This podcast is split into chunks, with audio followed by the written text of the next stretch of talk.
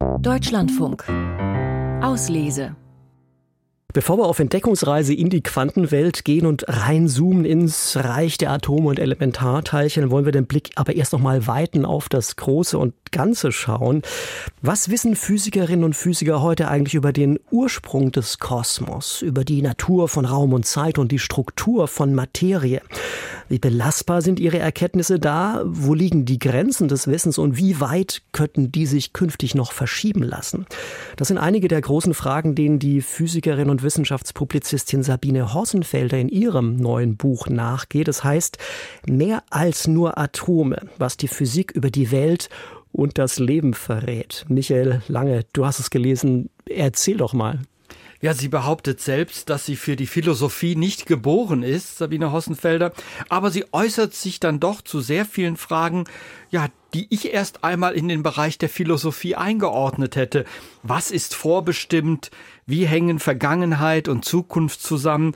Oder gibt es einen freien Willen? Aber bevor sie dazu kommt, nimmt sie verschiedene Theorien aus Mathematik und Physik auseinander und äh, will genau wissen, wie das alles funktioniert. Und ich finde interessant, dass sie wirklich alles hinterfragt. Also vieles, was man wo man irgendwas drüber wusste. Das wird von ihr erstmal mit einem Fragezeichen versehen. Das gilt sogar für den zweiten Hauptsatz der Thermodynamik. Den dachte ich als Biologe, dass sogar ich den kenne. Aber ganz so einfach ist es wohl doch nicht mit der Entropie. Deshalb habe ich mal, um das besser zu verstehen, ein Zitat ausgewählt. Es klingt nicht besonders bemerkenswert, dass sich Dinge wahrscheinlich ereignen. Gefäße zerbrechen irreversibel, weil es unwahrscheinlich ist, dass sie sich von selbst reparieren. Logo.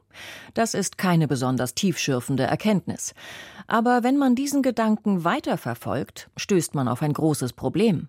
Ein System kann sich nur in einen wahrscheinlicheren Zustand entwickeln, wenn der Zustand davor unwahrscheinlicher war. Mit anderen Worten muss man von einem Zustand starten, der nicht im Gleichgewicht ist. Sabine Hossenfelder schreibt sehr geistreich und auch unterhaltsam. Also ich konnte ihr durchaus oder ich bin ihr gerne gefolgt, auch wenn ich vielleicht nicht, nicht alles verstanden habe, will ich gleich noch mal kurz drauf eingehen. Insgesamt finde ich die Herangehensweise sehr schön.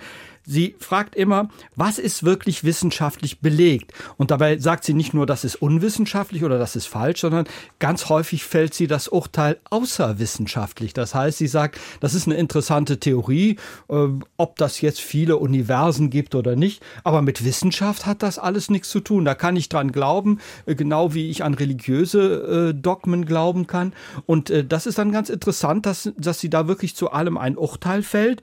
Und äh, nicht ganz so gut nachvollziehen konnte ich ihre äh, sehr positive Meinung zu Reduktionismus und Determinismus. Also Reduktionismus sagt, man kann aus den kleinsten Teilen alles schlussfolgern und daraus schlussfolgert sie dann auch, dass es keinen äh, freien Willen gibt, gar keine freien Entscheidungen. Und das andere ist der Determinismus, dass man sozusagen, dass alles vorbestimmt ist, dass man aus den kleinen Teilchen sehen kann, die werden sich so bewegen und dann können wir, wenn wir das auf unseren Alltag ummünzen würden, eigentlich gar nichts mehr entscheiden. Dann passiert alles so, wie es ohnehin vorgesehen ist.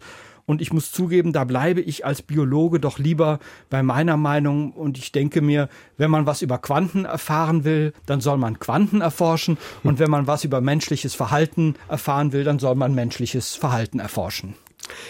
Vielen Dank, Michael Lange. Ich habe Sabine Hossenfeld das Buch auch mit Neugier und Interesse gelesen und sie geht darin ja wirklich äh, großen Fragen nach und letztlich geht es im Kern um die Frage, äh, wie gut bestimmte Überzeugungen und Alltagsvorstellungen, äh, die wir haben, mit den modernen, mit den Erkenntnissen der modernen Physik vereinbar sind. Und ähm, das ist schon sehr spannend, weil es teilweise recht ernüchternd ist, die Schlüsse, die sie dann zieht. Also wie ist das Universum entstanden? Klar, es gab einen Urknall, aber sie sagt auch, wir werden wahrscheinlich nie genau erklären können, wie es zu dem gekommen ist. Ne?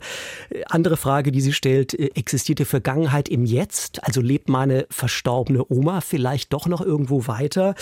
Ähm, und da ist die interessante Antwort der Physik irgendwie schon, weil diese strikte Trennung, die wir im Alltagsverständnis zwischen Vergangenheit, Gegenwart und Zukunft haben, das geben die Gesetze der Physik eigentlich gar nicht her.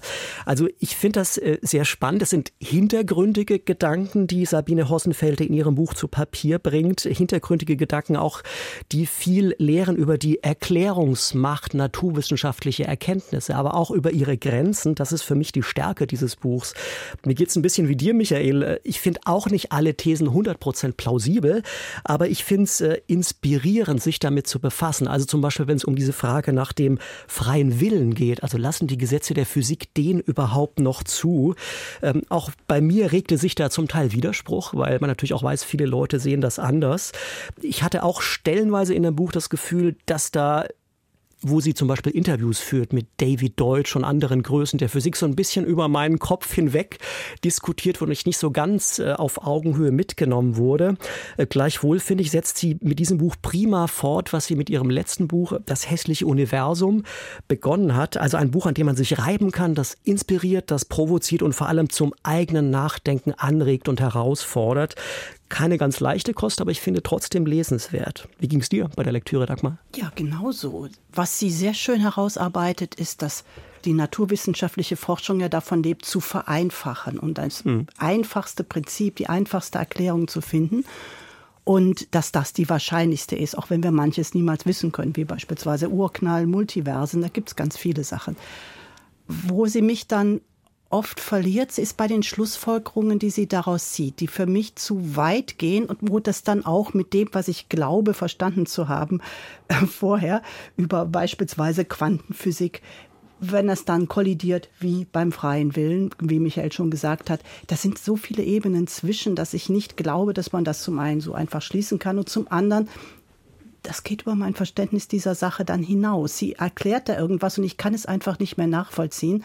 Ich habe nur das Gefühl, da verfolgt jemand eine Agenda, der will mir das so und so erklären, er will, dass ich das so annehme, aber ich habe es einfach nicht verstanden, wie sie jetzt darauf genau kommt. Vertiefen wir gleich im Einzelnen nochmal, was da die Beweggründe und Motive gewesen sein könnten. Zunächst fassen wir alles Wichtige zum Buch von Sabine Hossenfelder nochmal zusammen in aller Kürze. Mehr als nur Atome, was die Physik über die Welt und das Leben verrät.